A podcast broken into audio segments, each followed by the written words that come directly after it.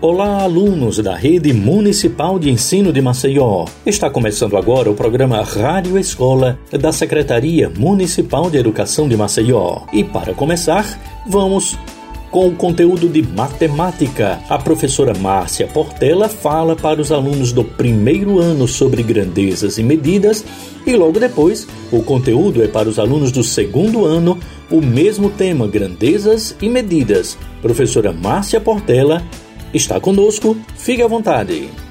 Bem-vindos ao momento Raio Escola em sua casa, com a audioaula de matemática para as turmas dos primeiros anos do ensino fundamental.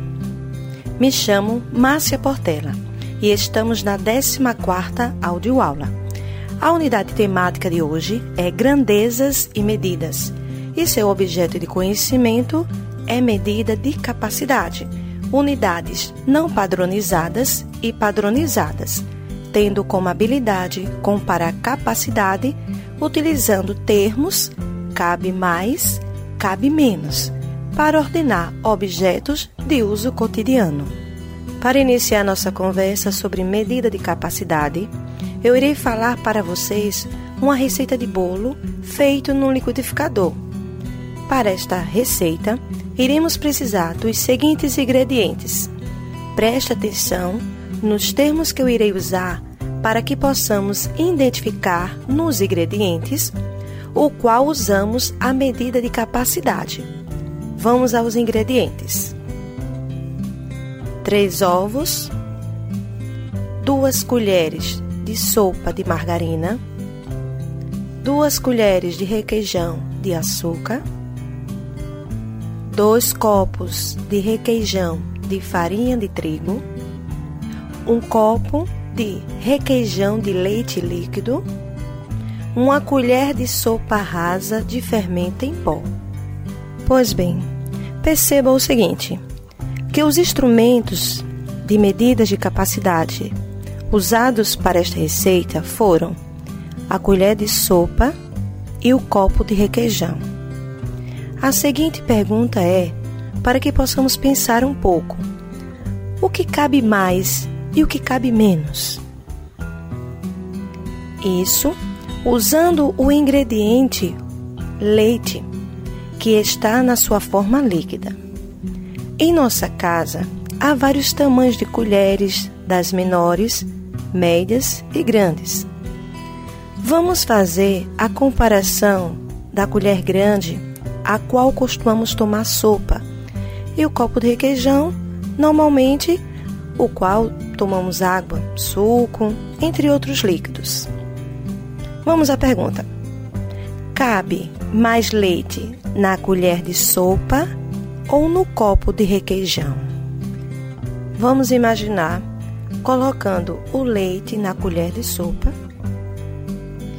depois despejá-lo no copo.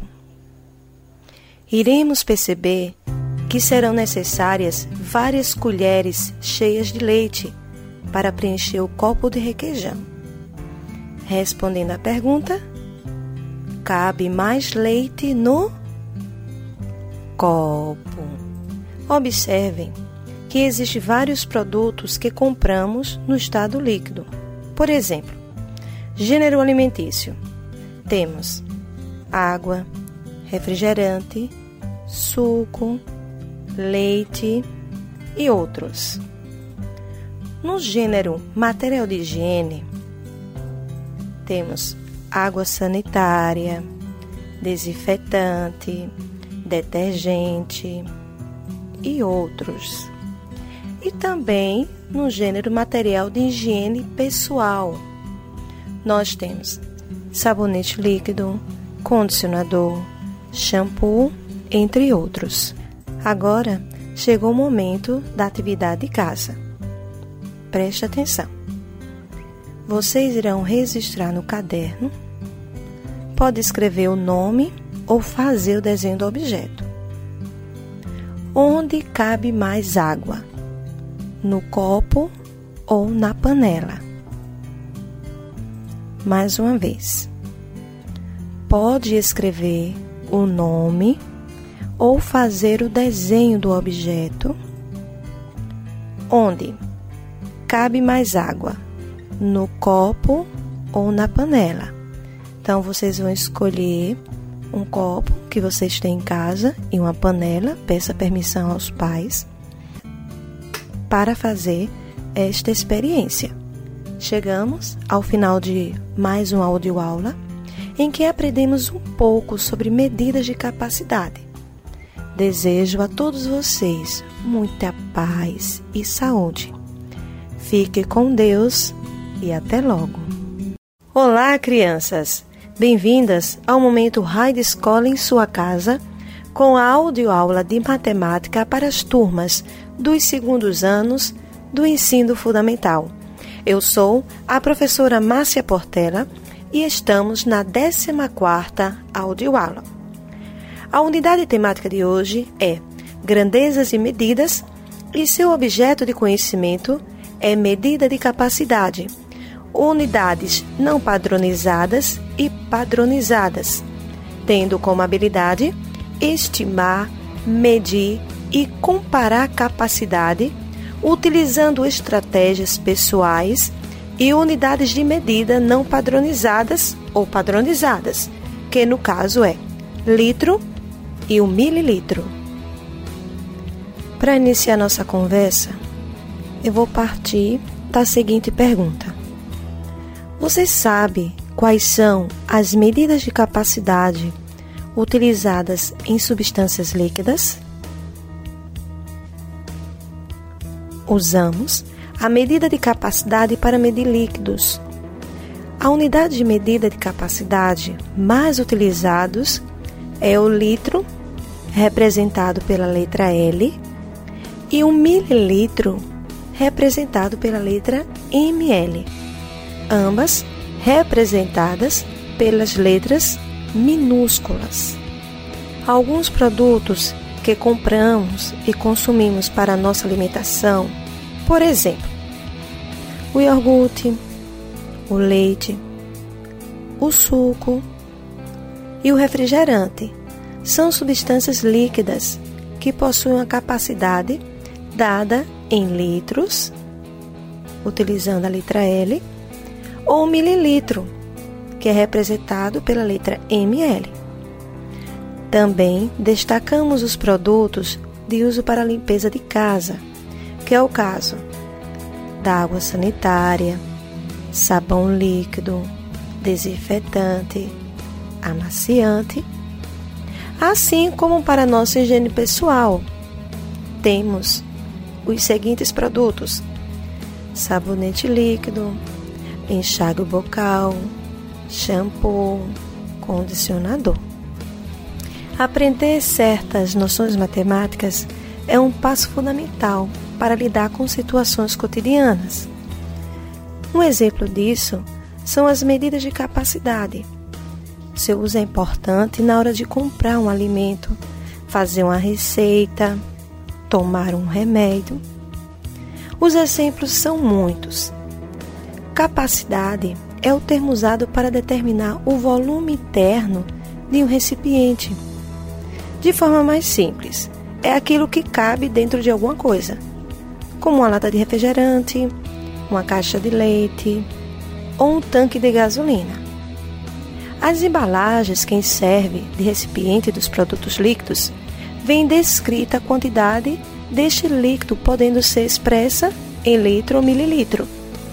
É bom saber que um litro é igual a mil mililitros. Dois litros é igual a dois mil mililitros. E assim sucessivamente. Vamos pensar na seguinte situação problema. Escutem. Dona Maria compra um litro de leite por dia quantos litros ela compra em três dias? Tempo para pensar. Eu vou deixar este problema como atividade de casa. Vou repetir mais uma vez. Dona Maria compra um litro de leite por dia. Quantos litros ela compra em três dias. Vocês podem registrar é, utilizando os números, desenhando, faça da melhor forma. Quando você estiver em forma presencial, mostrar à professora. Meus queridos, chegamos ao final de mais uma audioaula em que conhecemos um pouquinho sobre medidas de capacidade. Desejo a todos vocês muita paz, né? E até a próxima aula. Que Deus proteja todos vocês e tchau! Pessoal do terceiro ano, agora o conteúdo é para vocês, ainda dentro da disciplina de matemática. A professora Nislene Costa chega para apresentar o conteúdo sobre adição com reagrupamento. Vamos ouvir.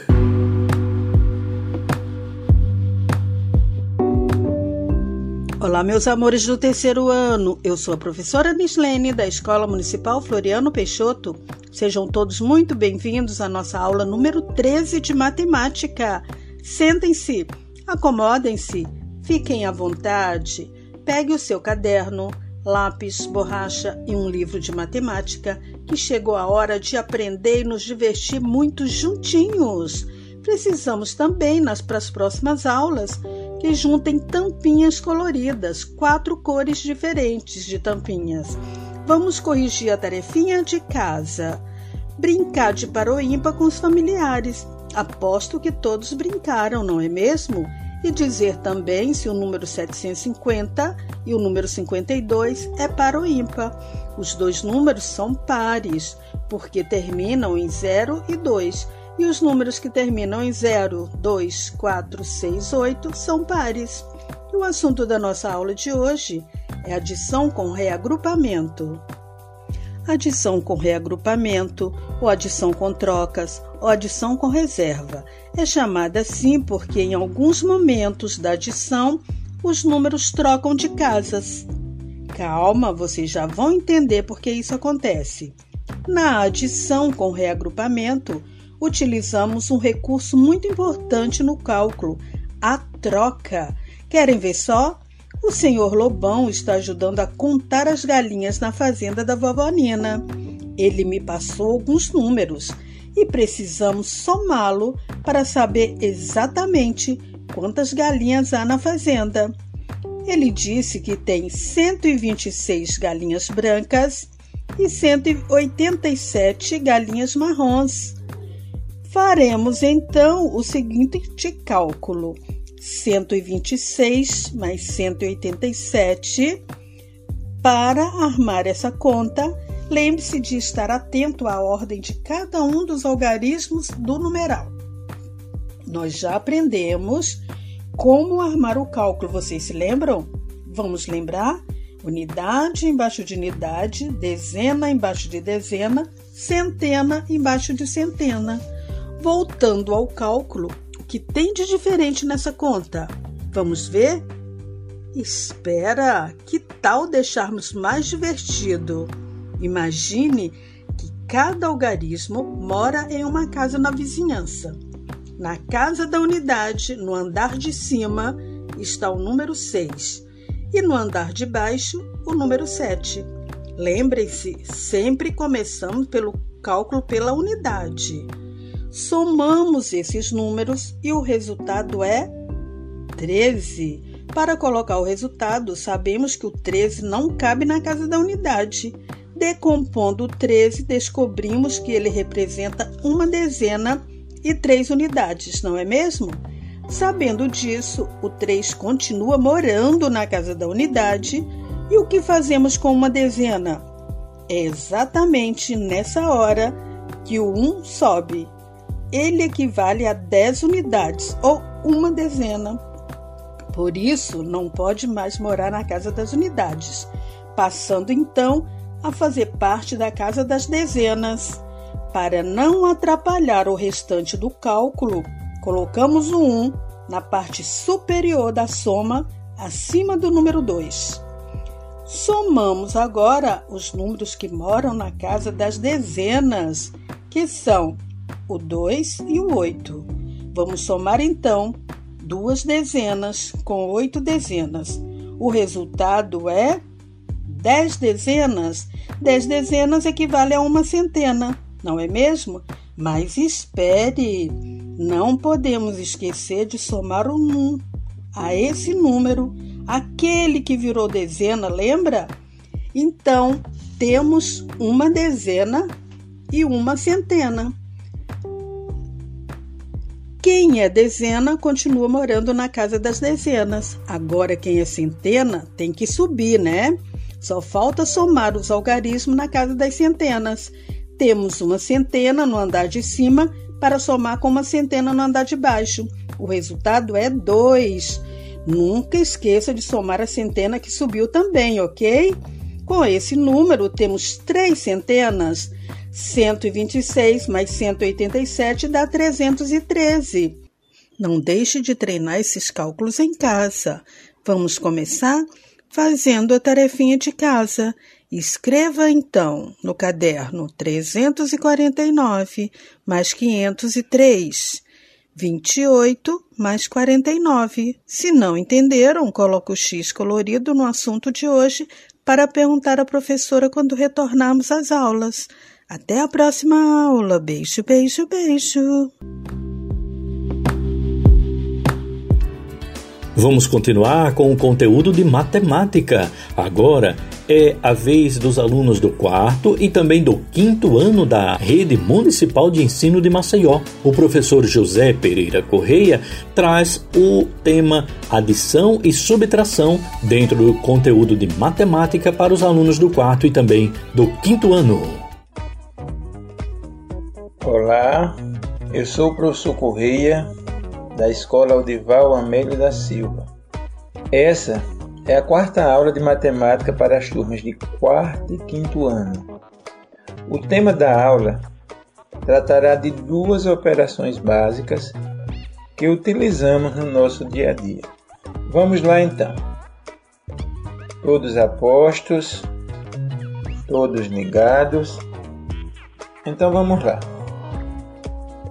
Como vocês sabem, e eu sei que todos sabem, as operações matemáticas são quatro. Se estivéssemos na sala de aula, eu ouviria vocês gritando: Eu sei, professor, posso falar? Mas, como não estamos, você responde aí na sua casa e confere com a minha resposta. As operações básicas da matemática são quatro: adição, que nós chamamos de mais e representamos por uma cruz, subtração, que nós chamamos de menos e representamos pelo sinal gráfico hífen, ou seja, um tracinho. Multiplicação, que nós chamamos de vezes e representamos pela letra X, e a divisão, que chamamos de dividir, e representamos pelo sinal gráfico dois pontos. Disse alguma novidade? Tenho certeza que não. Vocês são garotos e garotas inteligentes já estudaram esse conteúdo nos anos anteriores. Nesta aula, estudaremos apenas duas dessas operações: a adição e a subtração. Fazemos várias adições e subtrações no nosso dia a dia. Costumamos dizer que essas operações são inversas ou seja, o que uma faz, a outra desfaz. Vamos entender melhor esse conceito. Prestem atenção neste exemplo. Na escola Aldival Amélio, no ano de 2020, formou-se duas turmas de quinto ano, A e B, Na turma A, estudam 30 alunos. Na turma B, estudam 29 alunos. Quantos alunos estudam nas turmas do quinto ano na Escola Audival Amélia? Para respondermos qualquer problema, antes temos que ler com bastante atenção, analisarmos as informações para sabermos que operação iremos usar. Então, vamos lá. Que informações o problema nos deu? A quantidade de turmas, duas, e o número de alunos em cada turma. 30 na turma A e 29 na turma B. E qual foi a pergunta? Quantos alunos estudam quinto ano nessa escola? E aí? Com as informações que temos, dá para respondermos? E o que teremos que fazer? Acertou quem pensou que precisamos juntar a quantidade de alunos da turma A e da turma B. Vou repetir. A quantidade de alunos de cada turma. Turma A, 30 alunos. Turma B, 29 alunos. Assim, somando 30 mais 29 é igual a 59. Você acertou? A resposta então seria: Na escola Aldival Amélio estudam 59 alunos no quinto ano. Perceberam que para encontrar a resposta juntamos a quantidade de alunos da turma A com a quantidade de alunos da turma B. Ok. Como disse no início, a adição e a subtração são operações inversas. O que uma faz, a outra desfaz. Vamos ver se isso é verdade. Observe o problema a seguir. Na escola Aldival Amélio estudam 59 alunos nas turmas de quinto ano A e B. Sabendo que no quinto ano A estudam 30 alunos, quantos alunos estudam no quinto ano B?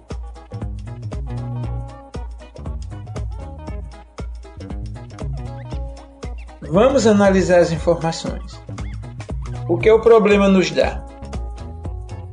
O total de alunos que estudam no quinto ano, 59, distribuídos em duas turmas, e o número de alunos de uma das turmas.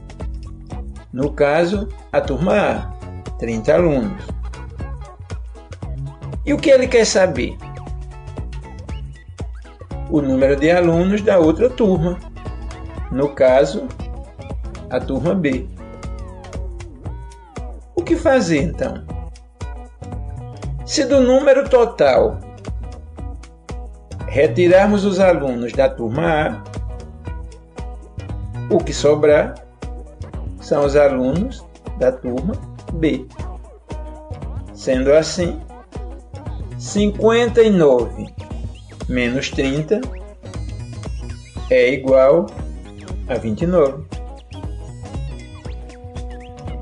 Perceberam que para encontrarmos a resposta, retiramos uma quantidade do total. Quando do total retiram a parte, é realizada a operação da subtração.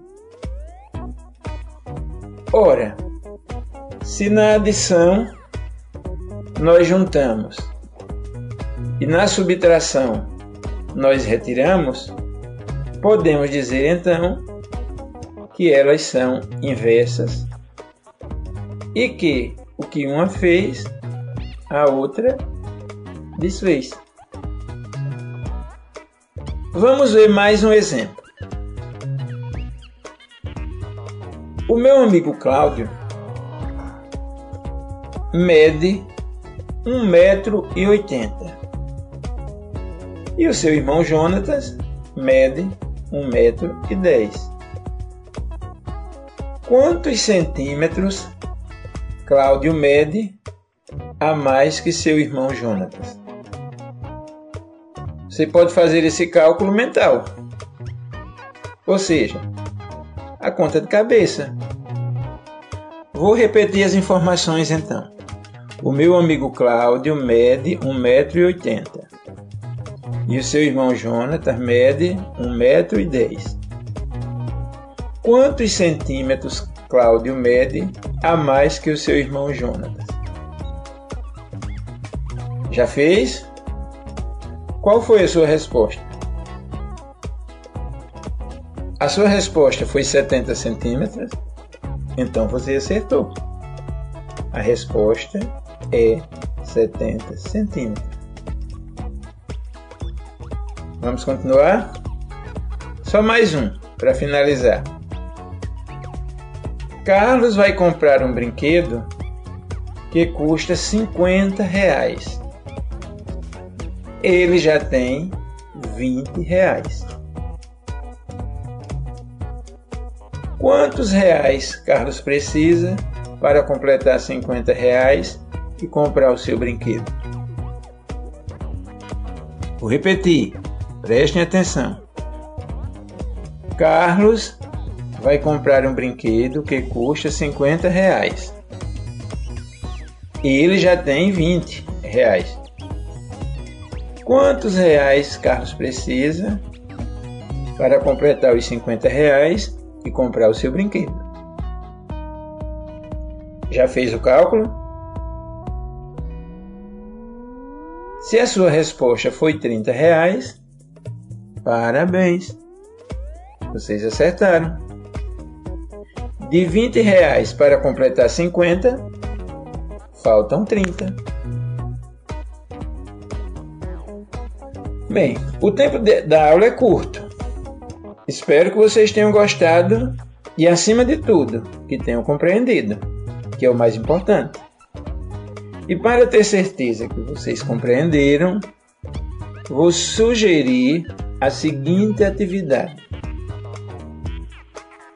Considere que seu pai, a sua mãe ou outra pessoa da sua casa recebeu auxílio emergencial do governo federal no valor de 600 reais.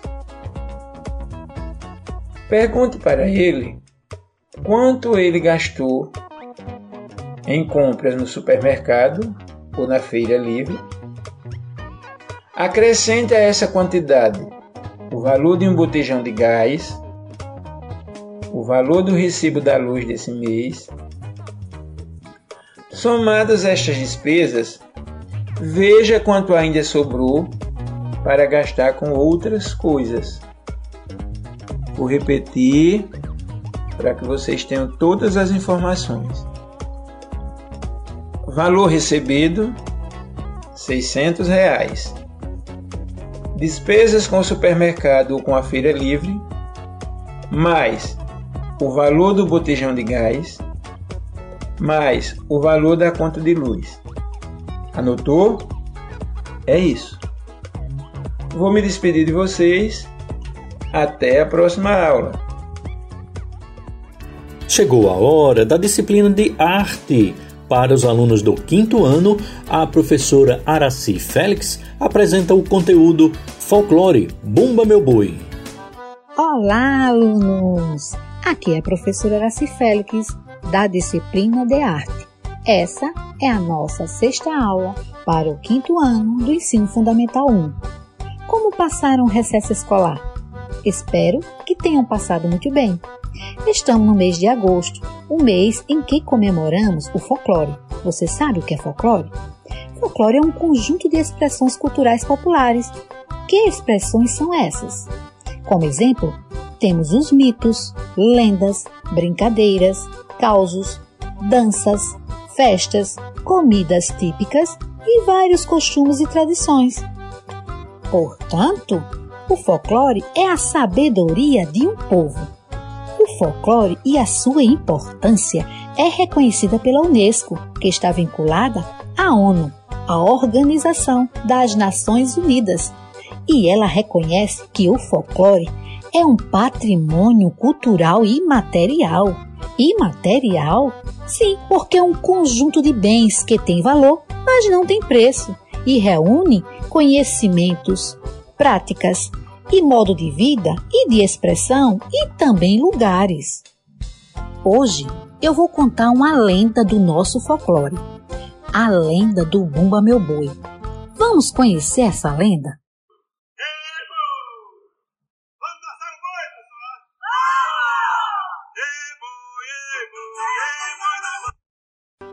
numa terra muito distante, no mês de junho, na festa de São João, vaqueiros, caboclos, indígenas e um boi bailavam e cantavam. Próximo da festa, um casal discutia. Era o pai Francisco e Catarine.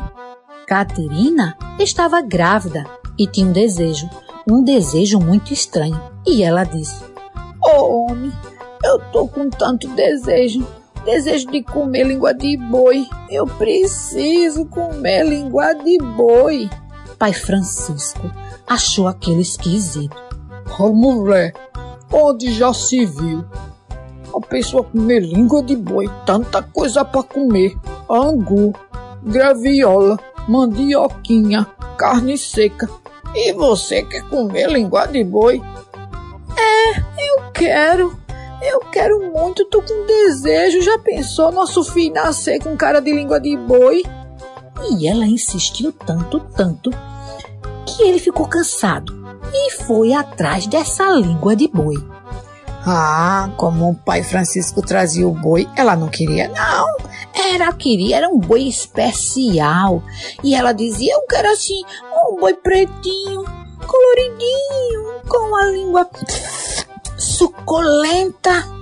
Ai, eu não quero esse não. E lá vai Pai Francisco procurar o boi. O boi dos sonhos de Caterina. E passou algum tempo.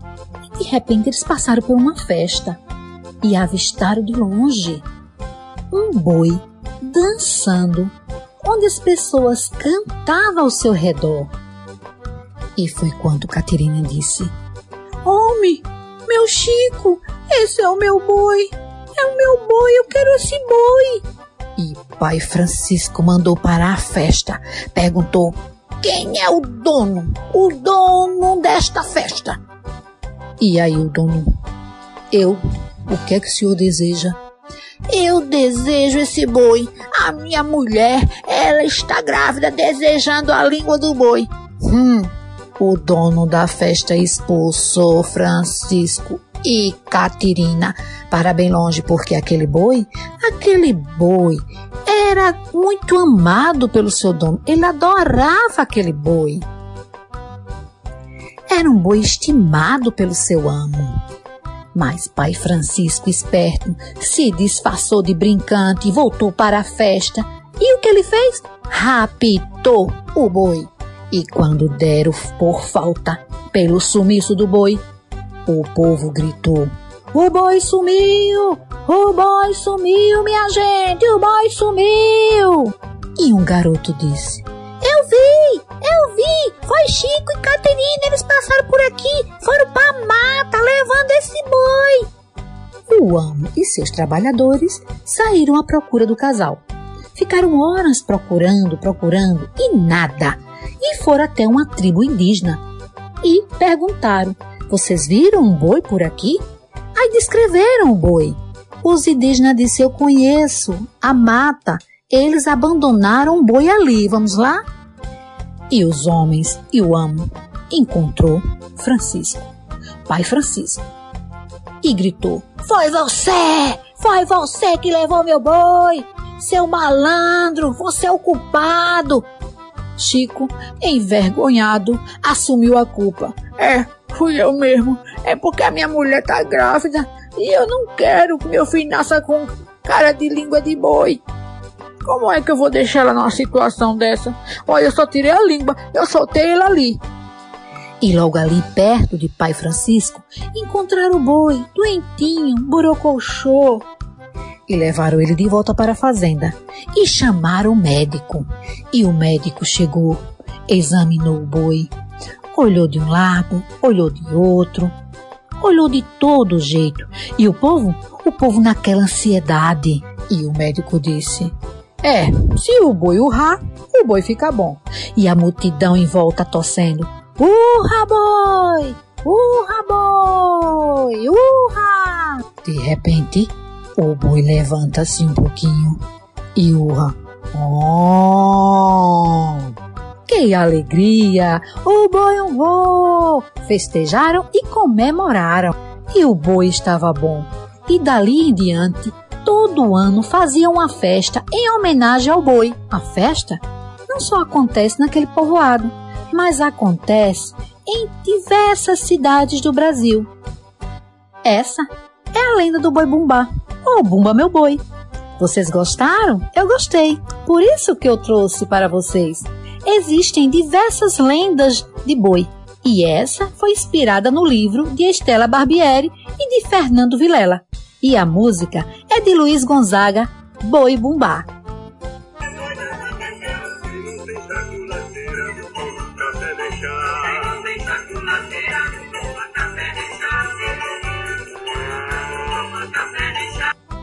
Vamos à atividade de hoje? O aluno vai criar um Bumba Meu Boi, como na história de Catirina. Vai transformar o boi comum num Bumba Meu Boi. O aluno irá pesquisar em revista ou livros, vai recortar a figura do boi comum e colar no seu caderno, certo? E vai dar aquele colorido para que se pareça com o boi bumbá do folclore. Após, tire uma foto e mostre para a sua professora, ok? Nós vamos ficar por aqui. A aula de hoje termina.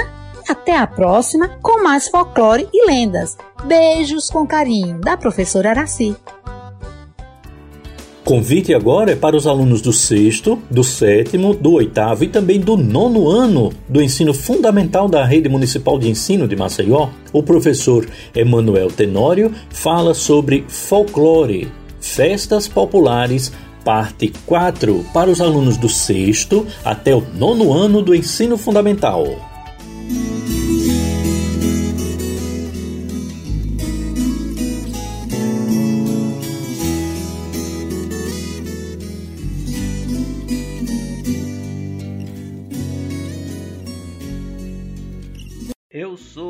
Professor Tenório, seu professor de arte. Aula de hoje, número 04. Essa aula será dirigida aos alunos matriculados nos anos finais do ensino fundamental, sextos, sétimos, oitavos e nonos anos. Vamos então prosseguir com a nossa maratona fantástica sobre o universo da arte folclore. O mês do folclore é agosto e durante todo esse período de julho estamos nos preparando para receber agosto bastante animado para o mês do folclore. Muito bem. Narrativas tradicionais, que são os contos, os mitos e as lendas populares.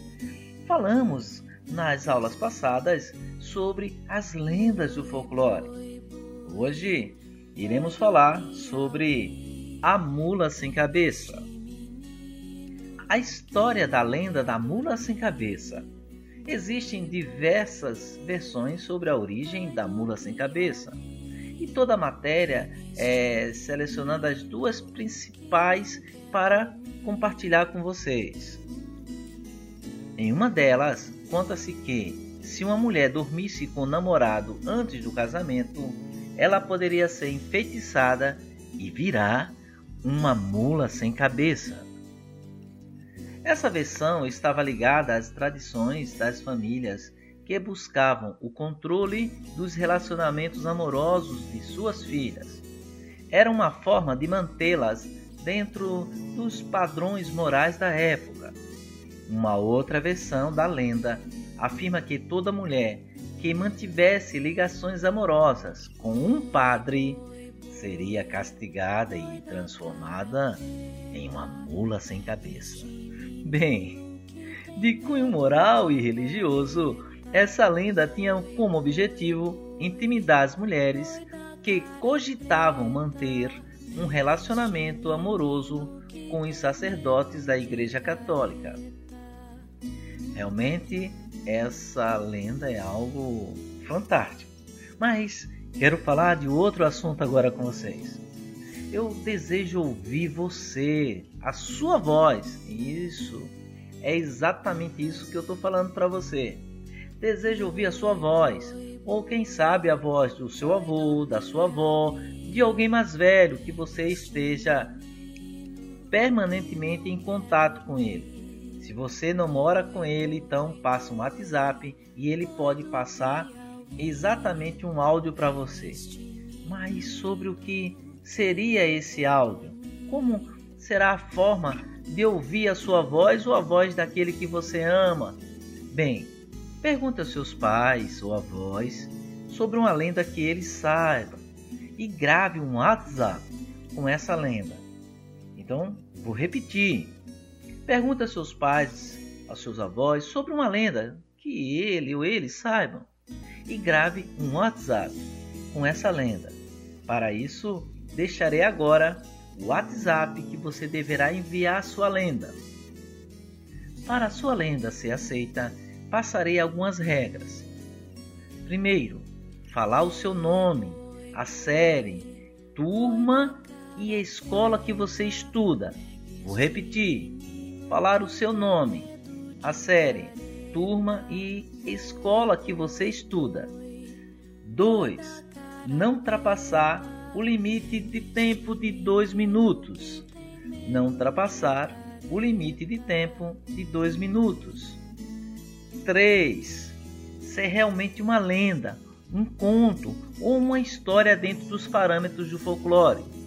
Então, nós estamos estudando aqui o folclore e a gente já sabe os parâmetros do que vem a ser exatamente um fato folclórico. Vou repetir: você vai perguntar ao seu pai, aos seus avós, tá ok? Se eles sabem de um caos, de um conto, de uma lenda para ser relatada aqui. Como você vai enviar? Através do WhatsApp. São três regras simples. Você deve dizer o seu nome, série, turma e escola que você estuda. Não deve ultrapassar dois minutos. Ser realmente uma lenda um conto ou uma história dentro dos parâmetros do folclore. Enquanto você vai buscar papel e caneta para anotar o número do WhatsApp, vamos ouvir Boi da Cara Preta.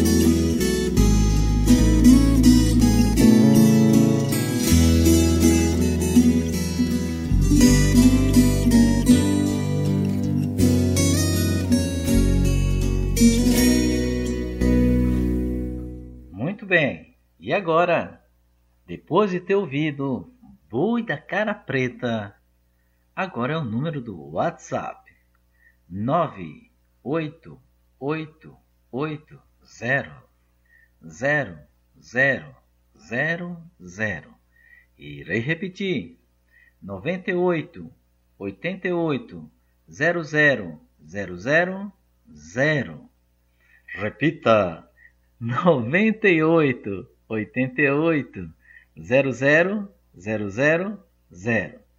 Bem, como pode ter sido um pouco complicado, muitos oitos e zeros, é um 9, três oitos e cinco zeros, tá? Muito fácil.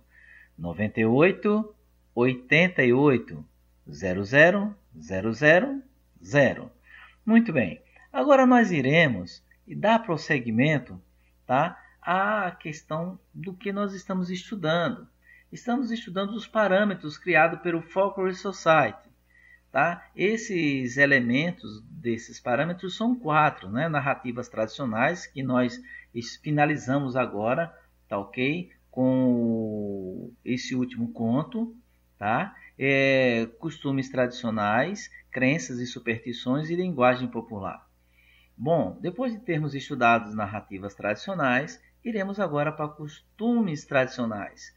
São as festas consuetudinárias, danças tradicionais, etc. Então, vamos embarcar nesta viagem agora e vamos estudar os costumes tradicionais. Muito bem. Os costumes tradicionais. Costumes como as festas populares.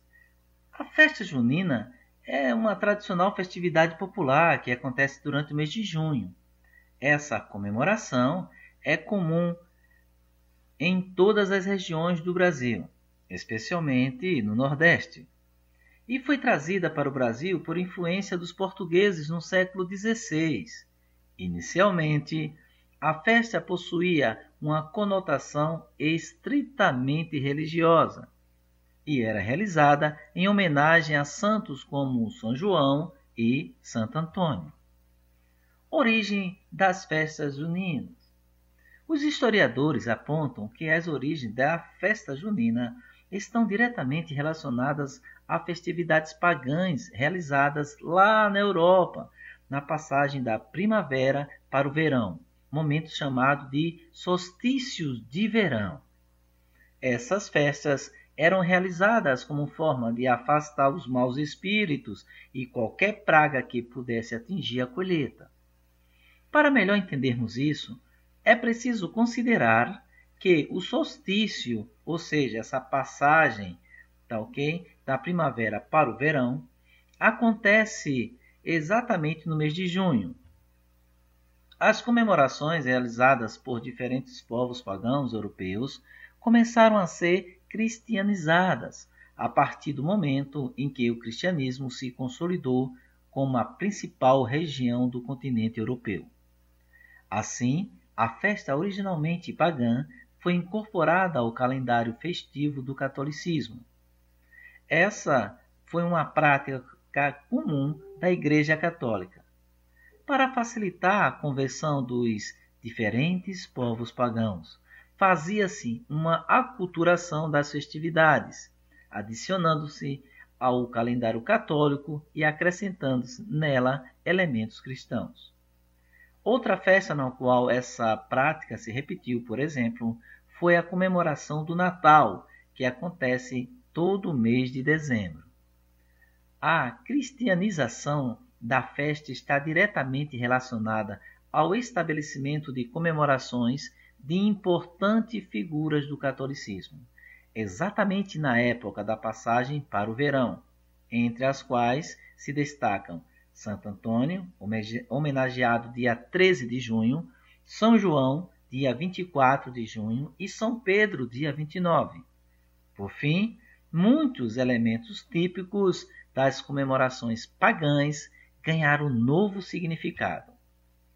A chegada da festa junina ao Brasil. Anahie, Anavantu! O começo da festa junina ao Brasil remonta ao século XVI. As festas juninas eram tradições bastante populares na Península Ibérica, Portugal e Espanha, e por isso foram trazidas para cá pelos portugueses durante a colonização. Assim como muitas outras tradições, quando introduzidas no Brasil, a festa era conhecida como festa joanina, em referência a São João.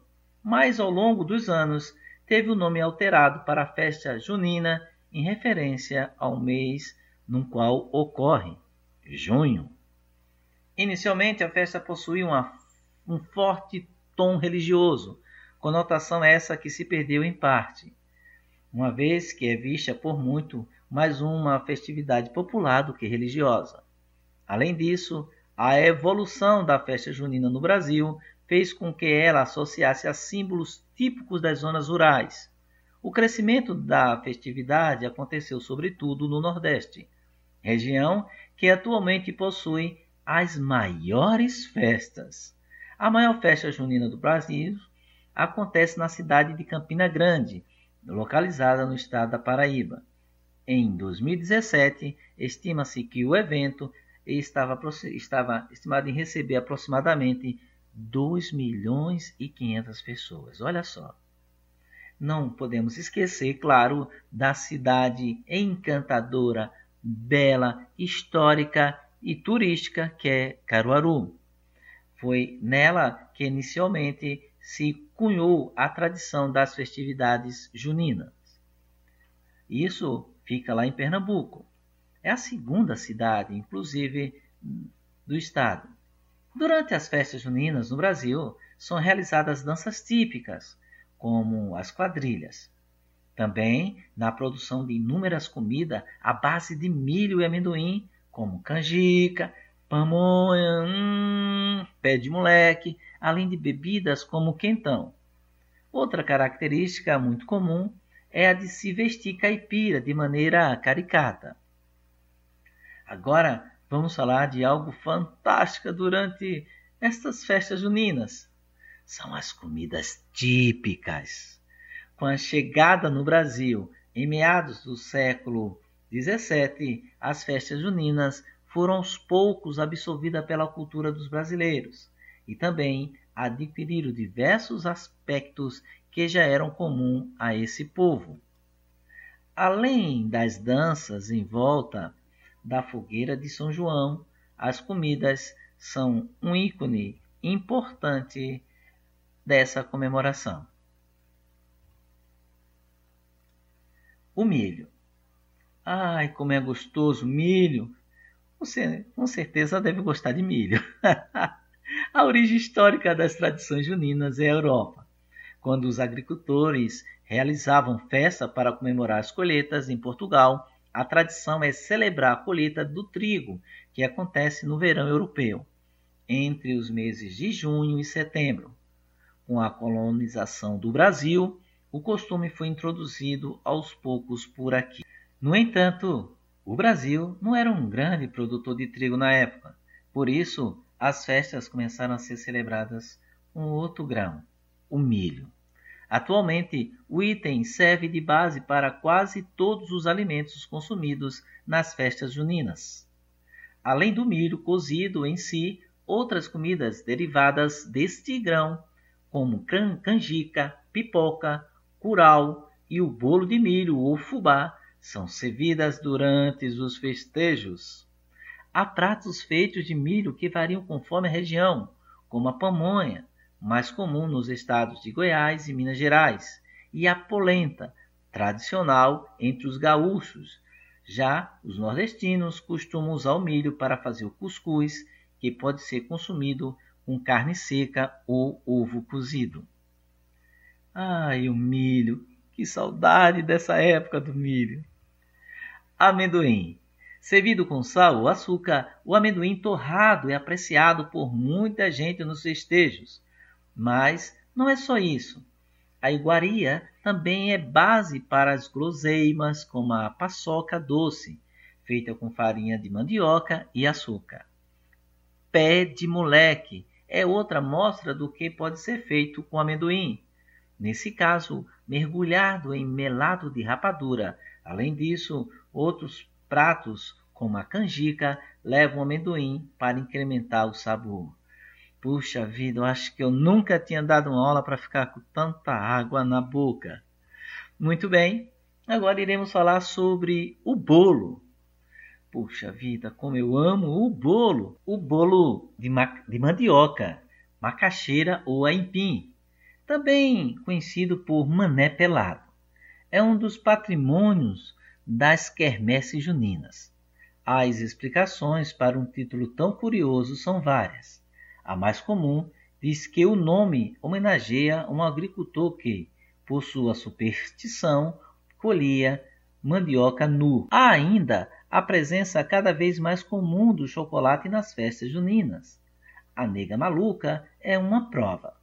O bolo cremoso é feito com muito chocolate na massa e ainda leva uma cobertura generosa de calda e granulado. Outro ingrediente que pode ser usado em diversos pratos é o coco, que é incluído nas receitas de canjica e mané pelado. No entanto, o bolo de coco por si só é uma comida junina comum em diversas regiões do país. Ah, a maçã do amor! Puxa, aqueles parquezinho que existia, que tinha os balanços de barquinho, a roda gigante, e não poderia faltar, claro, a maçã do amor. A maçã mergulhada em calda de açúcar, com um cabo de palito de picolé, dá origem à maçã do amor e faz sucesso entre os casais. Já o pão cortado ao meio e recheado com molho de salsicha, o famoso cachorro quente, também está incluído no cardápio dessas festas juninas.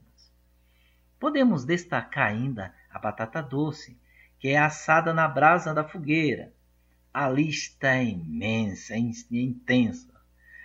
Varia conforme a região e inclui itens como pinhão cozido, arroz doce, bombucado e queijadinha. Graças ao clima que é frio em boa parte do país durante o mês de junho, o quentão também é tradicional nas festas juninas. Essa bebida, como o próprio nome já se diz, é servida quente, sendo muito comum nos estados da região sul do Brasil. Feita de gengibre, canela e pinga ou vinho, faz sucesso nas comemorações. Realmente o nosso país é algo fantástico. Que riqueza de cultura! Graças a Deus, nós nascemos no Brasil. Bem, os costumes tradicionais das festas eles não ficam apenas nas danças, é, é, como a gente pensava, né? Tem as comidas. Já que a gente falou, já passou da comida, vamos agora falar nas danças. Os costumes tradicionais, né, as festas populares, possuem também seus foguedos, danças e toréis. Muito bem. Logo no início, vamos saber a diferença entre dança e foguedo segundo a cartilha do folclore do professor José Maria Tenório Rocha. A palavra foguedo é utilizada para diferenciar a palavra dança. Vendo à primeira vista esses grupos se apresentando, pode-se não notar a diferença que existe.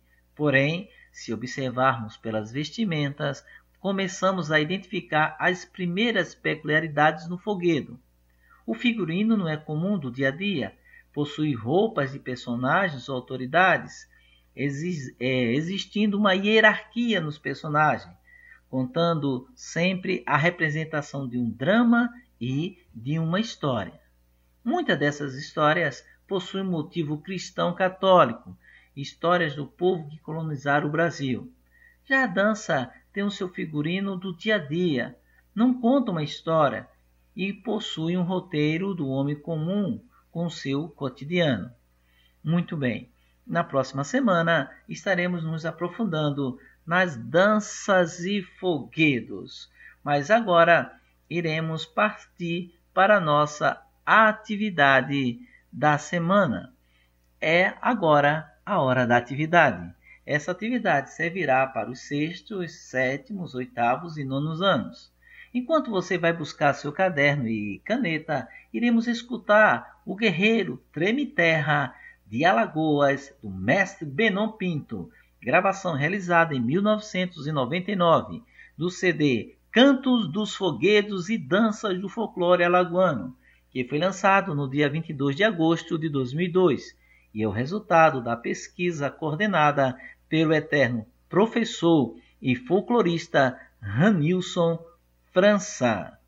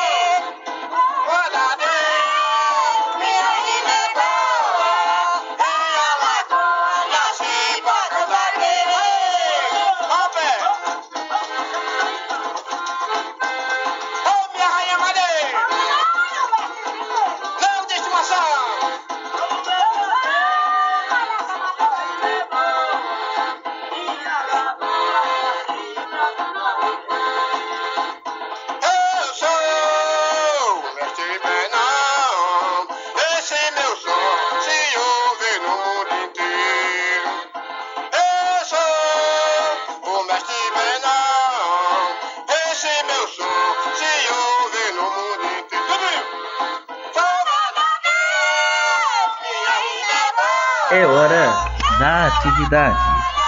Essa atividade servirá para os sextos, sétimos, oitavos e nonos anos da fase final do ensino fundamental 2. Enquanto você está escrevendo, lembre-se, a música que você ouviu agora foi O Guerreiro Treme Terra de Alagoas, do mestre Benon Pinto. Muito bem. Vamos então para nossa atividade. 1. Um, qual o nome da lenda folclórica contada hoje, logo no início da aula? Cite dois ingredientes da culinária junina nas festas juninas. Quais são os dois ingredientes indispensáveis? Cite um prato feito tradicionalmente nas festas juninas. Qual é o nome da fruta que, mergulhada em calda de açúcar com cabo de palito de picolé, e faz sucesso entre os casais? E por último, cite o nome de uma das músicas tocadas hoje. Vou repetir, são apenas cinco perguntinhas fáceis. Primeiro, qual o nome da lenda folclórica contada hoje. Quero lembrar que está relacionada à mulher e também que ela não poderia é, se deitar, dormir, na verdade, antes com outro com um homem antes do casamento. Tá ok? 2. Cite dois ingredientes. Isso aí é da, da, da agricultura nossa aqui. Cite dois ingredientes da culinária junina. 3. Citar um prato que inclusive é feito com um desses ingredientes nas festas juninas. 4. Qual é o nome da fruta que é mergulhada em calda de açúcar com um cabo de palito de picolé e faz sucesso entre os casais? 5. A última pergunta. Cite o nome de uma das músicas tocadas hoje. Quero agradecer a oportunidade. Que Deus abençoe a cada um de vocês. Um grande abraço do professor Tenório. Chegou a hora da nossa língua portuguesa, a nossa língua pátria. O conteúdo é para os alunos do sexto ano. Quem apresenta é o professor Sérgio Rogério. O tema desta aula é Histórias em Quadrinhos. Vamos ouvir. Salve, salve, galerinha. Boa tarde. Tivemos aí uma semana de recesso. Espero que todos estejam bem e com saudades das nossas aulas aqui pelo rádio. Aqui quem está falando é o professor Sérgio Rogério, de Língua Portuguesa. Eu sou lá da escola Luiz Pedro da Silva. E hoje estamos aqui na nossa 14ª rádio aula para o sexto ano do ensino fundamental. Não é o máximo? E vamos conversar sobre histórias em quadrinhos, mais conhecidas como HQs. Isso mesmo, a professora Jacira ela já falou disso para a gente antes do nosso recesso. E ela propôs alguns desafios né, e perguntou se nós queríamos ser quadrinistas. Será que algum de vocês aceitou o desafio proposto pela professora? Eu espero que sim. Se não, vamos ver se a gente reflete um pouco mais e aceita esse desafio hoje, porque seria muito bom que a gente tivesse quadrinistas em nossas escolas. Então você que está ouvindo pelo celular, pelo rádio, em casa, no carro, na cama, tá aí no seu sofá com uma preguiçinha boa após o recesso, aumenta aí o teu volume ou coloca aí o teu fone para que você possa interagir conosco nessa nossa aula sobre histórias em quadrinhos, ou HQ.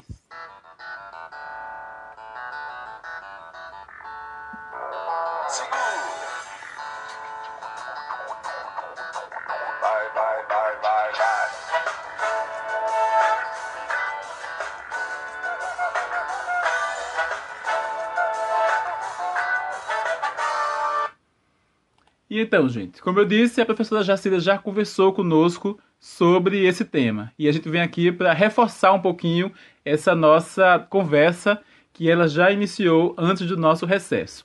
As histórias em quadrinhos, né, que elas são mais conhecidas como a professora já disse, como eu também já iniciei aqui dizendo, são mais conhecidas como HQs, né? E é o nome dado a essa arte, né? É uma arte, a essa arte de narrar histórias.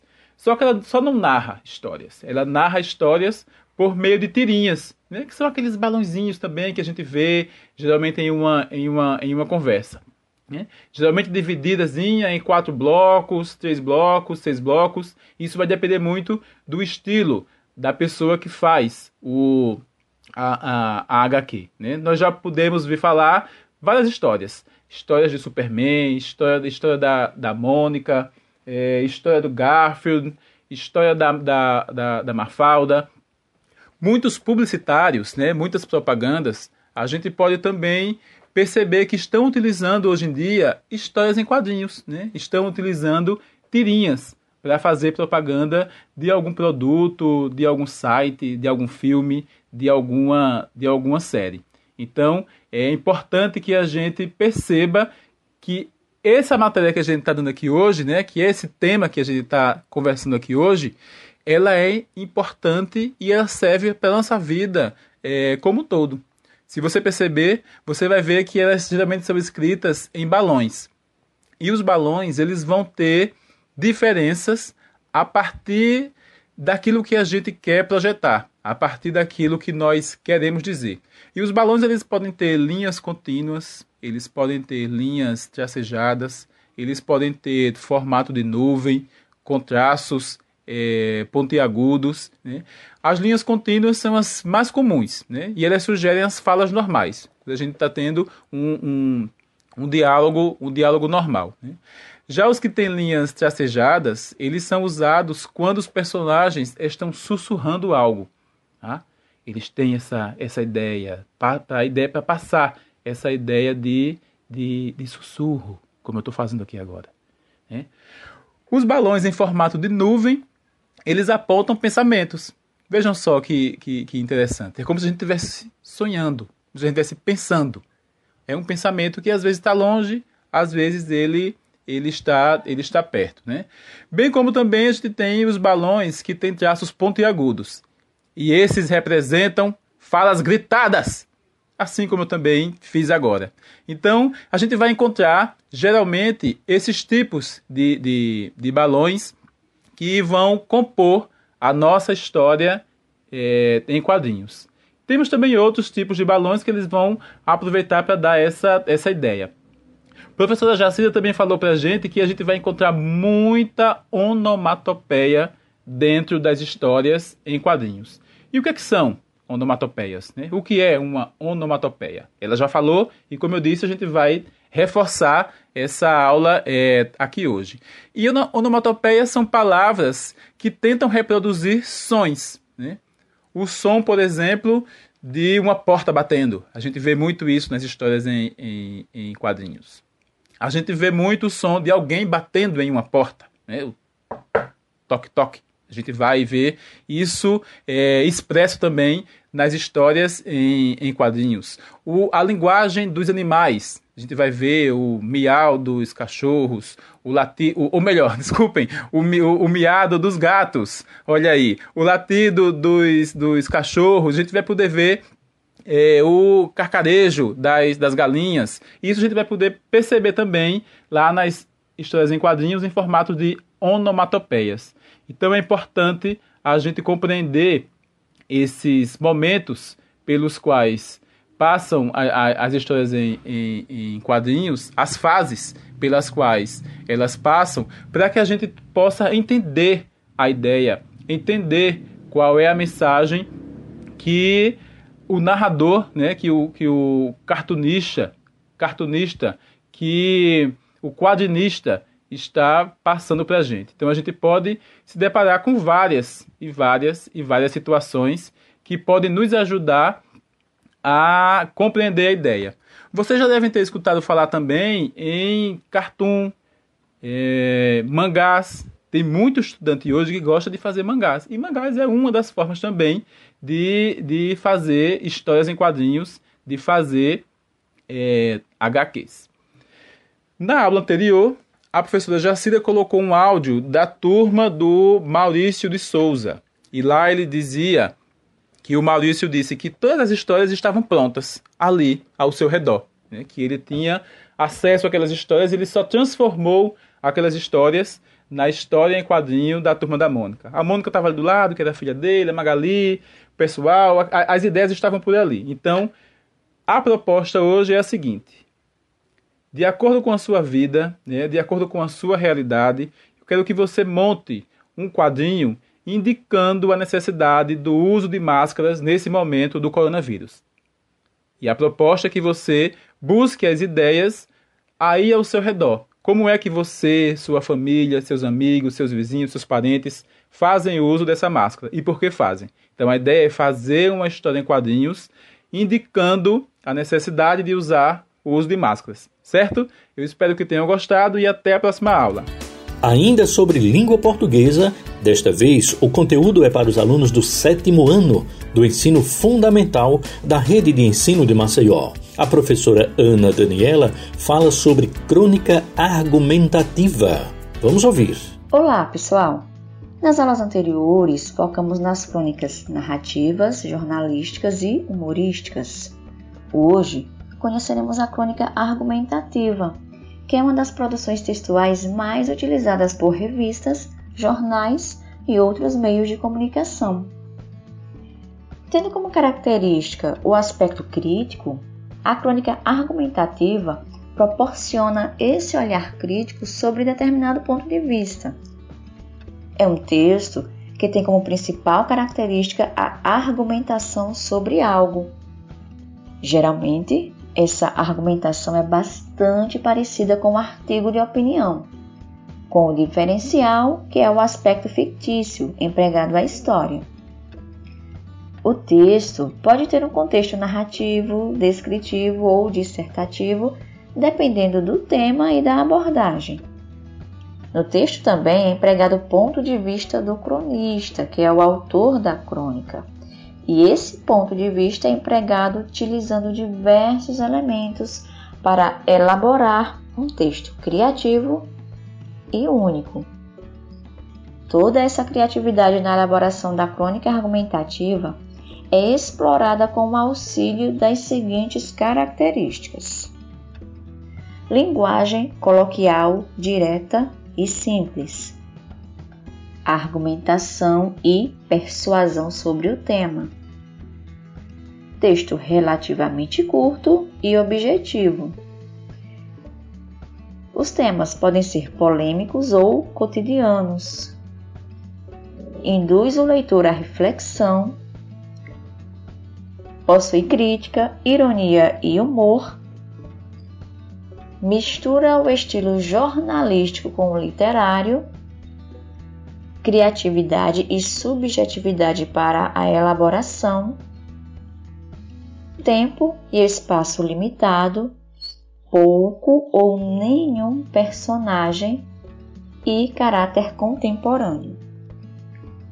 Hoje trouxe para vocês uma crônica da autora Marta Medeiros, cujo título é Posto logo existo. Vamos escutar? Posto, logo existo. Começam a pipocar alguns debates sobre as consequências de se passar tanto tempo conectado à internet. Já se fala em saturação social, inspirado pelo recente depoimento de um jornalista do The New York Times, que afirmou que sua produtividade no trabalho estava caindo por causa do tempo consumido pelo Facebook, Twitter e agregados. E que hoje ele se vê diante da escolha entre cortar seus passeios de bicicleta ou alguns desses hábitos digitais que estão me comendo vivo. Antropofagia virtual. O Brasil, para variar, está atrasado. Aqui, dois terços dos usuários ainda atualizam seus perfis semanalmente, pois no resto do mundo já começa a ser articulado um movimento de desaceleração dessa tara por conexão. Hotéis europeus prometem quartos sem Wi-Fi como garantia de férias tranquilas. Empresas americanas desenvolvem programas de software que restringem o uso à web. E na Ásia crescem os centros de recuperação de viciados em internet. Tudo isso por uma simples razão. Existir é uma coisa, viver é outra. Penso, logo existo. Descartes teria que reavaliar esse seu cogito ergo sum, pois as pessoas trocaram o verbo pensar por postar. Posto, logo existo. Tão preocupadas em existir para os outros, as pessoas estão perdendo um tempo valioso em que poderiam estar vivendo, ou seja, namorando, indo à praia, trabalhando, viajando, lendo, estudando, cercadas não por milhares de seguidores, mas por umas poucas dezenas de amigos. Isso não pode ter se tornado tão obsoleto. Claro que muitos usam as redes sociais como uma forma de aproximação, de resgate e de compartilhamento, numa boa. Se a pessoa está no controle do seu tempo e não troca o real pelo virtual, está fazendo um bom uso da ferramenta. Mas não tem sido a regra. Adolescentes deixam de ir a um parque para ficarem trancafiados em seus quartos numa solidão disfarçada de socialização. Isso acontece dentro da minha casa também, com minhas filhas. E não adianta me descabelar. Elas são frutos da sua época. Sua turma de amigos se comunica assim, e nem batendo com um gato morto na cabeça delas para fazê-las entender que a vida está lá fora, lá fora.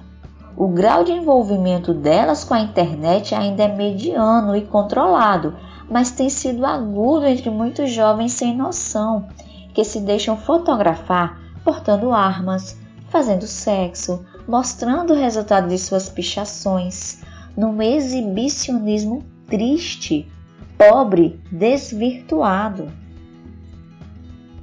São garotos e garotas que não se sentem com a existência comprovada e para isso se valem de bizarrices na esperança de deixarem de ser ninguém para se tornarem alguém, mesmo que alguém medíocre. Casos avulsos, extremos, mas estão aí, ao nosso redor.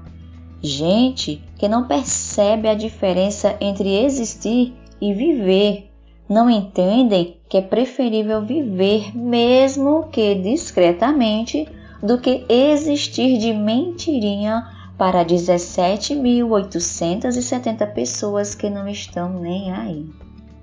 Marta Medeiros.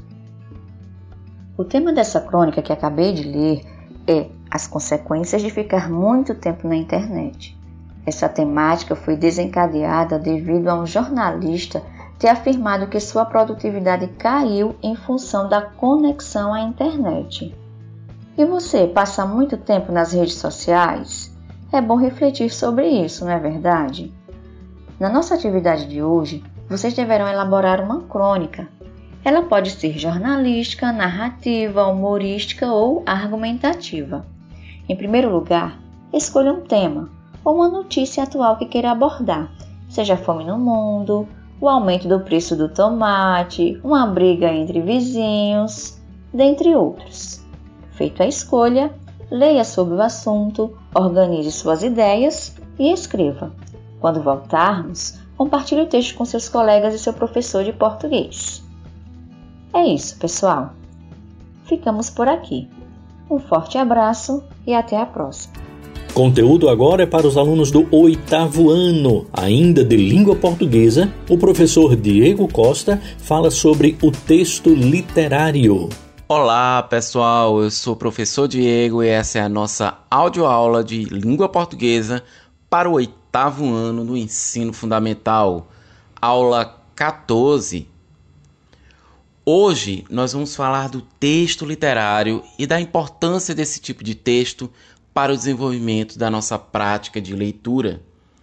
Já vimos em aulas anteriores que o texto jornalístico tem a função de informar, relatar os fatos acontecidos, opiniões, ideias, né, é, é, pontos de vista, né, expor essas opiniões sobre o que acontece nas diferentes sociedades. O texto literário, por sua vez, tem a função do prazer, da reflexão e do fazer artístico.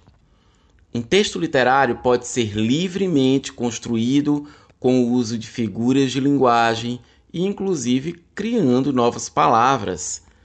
Essa criação de novas palavras, é, a gente usa o termo, para se referir a ela, usamos o termo neologismo, neo de novo, ou seja, novas ideias, novas palavras usando as palavras de uma forma também muito especial. É a forma de como nós usamos no texto literário.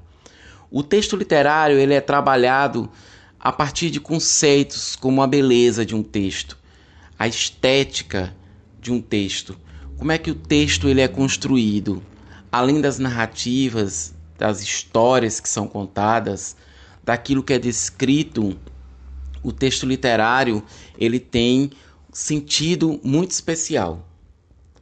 Eu vou ler para vocês um conto que foi retirado de um livro chamado Contos Africanos de Ernesto Rodrigues Abad, publicado pela editora Calis em 2013. Eu trouxe esse conto para que vocês tenham um exemplo claro de como o texto literário é revestido de beleza e, mesmo que escrito em prosa, pode ter muita poesia. Ouçam. O velho que assustava o medo. O menino se aproximou, curioso, do ancião. Tinham dito ao garoto que era o velho mais sábio do continente africano. Passava os dias sentado debaixo do grande baobá, que dava sombra à savana. A árvore era seu trono e ele o rei das terras quentes e secas. O menino tinha os olhos grandes e brilhantes como bolas de cristal preto, o cabelo cacheado e a pele escura como uma linda noite. Em seu olhar sempre transparecia uma pergunta. Queria conhecer o mundo, queria saber como era a África. O ancião tinha palavras incrustadas em suas rugas. Suas mãos tinham se acostumado a tecer histórias. Sua voz sabia voar como os pássaros, brilhar como as estrelas, escorrer entre as sombras como os peixes coloridos. Contou ao garoto que queria saber tudo que a única forma de conhecer a África e o mundo era ouvir todos os contos e todas as lendas. As palavras que viajam desde os tempos remotos dentro das histórias dizem mais do que significam. Elas estão escritas com os fios da noite.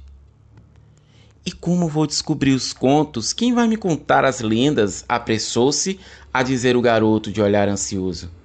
O velho sorriu. Naquele sorriso havia mistérios, sabedorias que vinham do passado, magia de outros mundos. Encheu a vasilha de barro negrusco, que sempre acompanhava com um punhado de terra e pedrinhas. Depois levantou o recipiente por cima da cabeça e derramou a terra. Misturou-se no ar e caiu entre a grama e as folhas secas. O menino o escutava em silêncio. Estudava todos os movimentos e ações do velho. Sabia que seus gestos, suas ações, suas palavras tinham um significado. Mágico, mais tarde, encheu a vasilha de água e pediu ao garoto que o acompanhasse até o rio derramou o líquido sobre o torvelino de águas correntes. Escute como a terra se mistura com o vento. Escute as palavras que as águas dizem quando arrastam outras águas. Estava muito sério. Sabia que tinha que fazer o garoto compreender a importância de aprender o que a terra quer nos contar. Todo mundo na África sabe que só precisamos escutar a terra os contos estão nela. As palavras do velho pareciam ficar presas nos galhos de baobá. Nos contos se escondem segredos. Cada palavra serve para algo além de dizê-la e deixá-la voar ao vento. As palavras podem matar pessoas ou podem acariciar os ouvidos nas noites frias. Se maltratarmos a natureza, os relatos se perderão. É a terra que conta, pois as histórias nasceram nela. Por isso dizemos que na África se contam contos para o medo dormir. Belíssimo conto africano, não é verdade, gente? E aí, gostaram? Bom, é... percebam que existem algumas expressões que foram usadas no conto que são expressões que não seriam usadas num texto jornalístico ou num texto científico. Tipo, os fios da noite escorre é, escorregavam por suas mãos, né? Então, é um texto que, embora seja escrito em parágrafos, em prosa, é um texto que tem muita poesia, tem muita beleza. Não é verdade? Agora eu quero propor a vocês que vocês pensem qual é a relação que vocês têm com o texto literário. Vocês gostam de literatura? Vocês gostam de romance? Que tipo de história vocês gostam de mais de ler? Vocês têm acesso a essas leituras? Lembrem-se que esse livro ele foi tirado de um, é, esse, esse conto que eu acabei de ler para vocês, o livro, né? É, Contos Africanos, ele foi tirado, eu vi no, na própria plataforma Árvore de Livros, a qual os alunos do sexto ou nono ano da CEMED, né, da, da rede municipal de ensino, podem acessar. Então, na plataforma Árvore de Livros, que é a minha recomendação, além dessa atividade que eu pedi para vocês fazerem, para vocês escreverem sobre a relação que vocês têm com o texto literário, eu peço que vocês é, procurem livros que vocês queiram ler. Contos, crônicas, poemas, memórias literárias. Fiquem à vontade. Desejo a todos saúde, paz, fiquem bem, fiquem em casa. Tchau! O programa Rádio Escola Maceió fica por aqui. Muito obrigado a todos que acompanharam, um grande abraço e até o nosso próximo encontro.